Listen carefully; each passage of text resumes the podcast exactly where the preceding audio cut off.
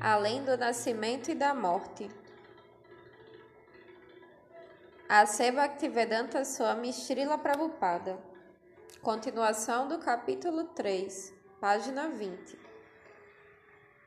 Uma das diferenças que há entre Krishna e um ser comum é que uma entidade comum só pode estar em um local de cada vez, ao passo que Krishna pode estar em toda a parte do universo e que simultaneamente em sua própria morada.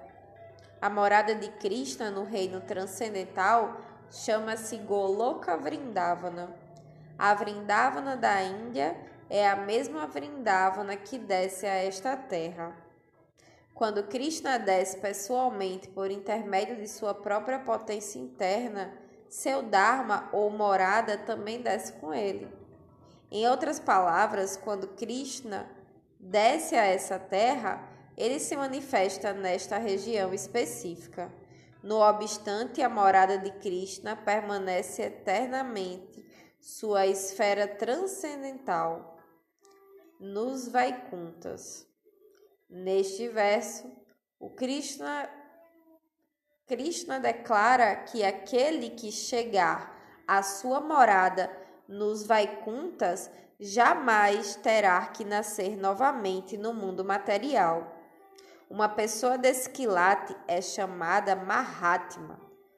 No Ocidente, ouvimos a palavra Mahatma geralmente usada em relação a Mahatma Gandhi, mas devemos entender que Mahatma não é o título de um político, pelo contrário, Mahatma refere-se à pessoa de primeira classe consciente de Krishna, elegível a entrar na morada de Krishna. A perfeição do Mahatma é a seguinte: utilizar a forma humana de vida e os recursos da natureza para sair do ciclo de nascimentos e mortes. Uma pessoa inteligente sabe que não quer, mas estas misérias lhe são infligidas à força.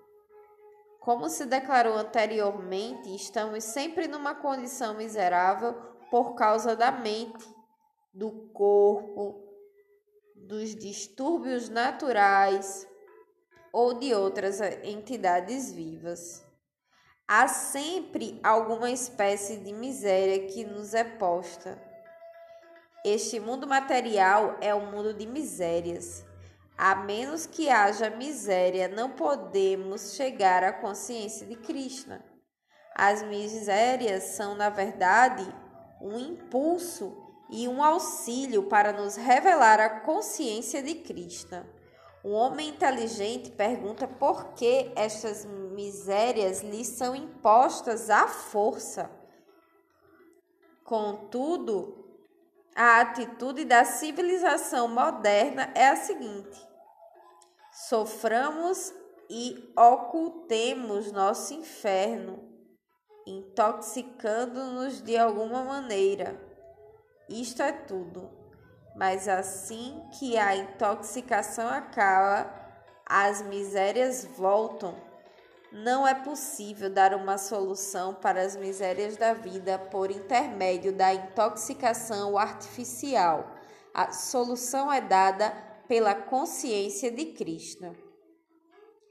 Pode ser que chamem a atenção para o fato de que, embora os devotos de Krishna estejam tentando entrar no planeta de Krishna, as demais pessoas estão interessadas em ir a outros planetas. Por acaso, isso também não é perfeição? A tendência de viajar a outros planetas está sempre presente na entidade viva. O desejo de ir ao espaço não é algo novo. Os yogis também estão interessados em entrar no planetas superiores, mas no Bhagavad Gita, Krishna chama a atenção para o fato de que isto não ajudará em nada. Desde o planeta mais elevado do mundo material até o planeta mais baixo, Todos eles são locais de miséria onde ocorrem repetidos nascimentos e mortes. Mas aquele que atinge minha morada, ó Arjuna, jamais volta a nascer. Bhagavad Gita, capítulo 8, verso 16. O universo é dividido nos sistemas planetários superior, intermediário e inferior. A Terra é considerada um membro do sistema planetário intermediário. Krishna chama atenção para o fato de que, mesmo que se entre no planeta mais elevado entre todos os planetas, chamado Brahmaloka, ainda assim vai haver a repetição de nascimentos e mortes. Os outros planetas do universo são cheios de entidades vivas. Não devemos pensar que estamos aqui e que todos os outros planetas estão vazios. Pela experiência, podemos comprovar que nenhum lugar na Terra é desabitado. Se cavamos a terra, encontramos minhocas. Se mergulhamos em água, encontramos seres aquáticos. Se olharmos para o céu, encontramos muitas aves. Como é possível concluir que não há entidades vivas nos outros planetas? Mas Krishna nos chama atenção para o fato de que, mesmo que encontremos nos planetas onde residem os grandes semideuses, continuaremos sujeitos à morte. Novamente, Krishna repete que se atingimos seu planeta, não temos de voltar a nascer. Devemos considerar muito seriamente a obtenção de nossa vida externa, plena de conhecimento e bem-aventurança. Estamos esquecidos de que esta é realmente a meta da nossa vida, nosso verdadeiro interesse próprio por que nos esquecemos disto? Estamos simplesmente presos na armadilha do brilho material, dos arranha-céus, das grandes indústrias e do jogo político. Embora saibamos que, mesmo construindo grandes arranha-céus, não seremos capazes de viver aqui indefinidamente.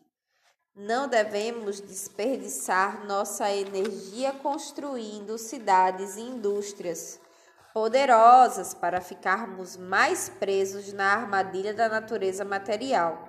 Pelo contrário, devemos utilizar nossa energia para desenvolver a consciência de Krishna e, desse modo, obtermos um corpo espiritual com o qual possamos entrar no planeta de Krishna. A consciência de Krishna não é uma forma religiosa, nem uma recriação espiritual. É isso sim a parte mais importante da entidade viva.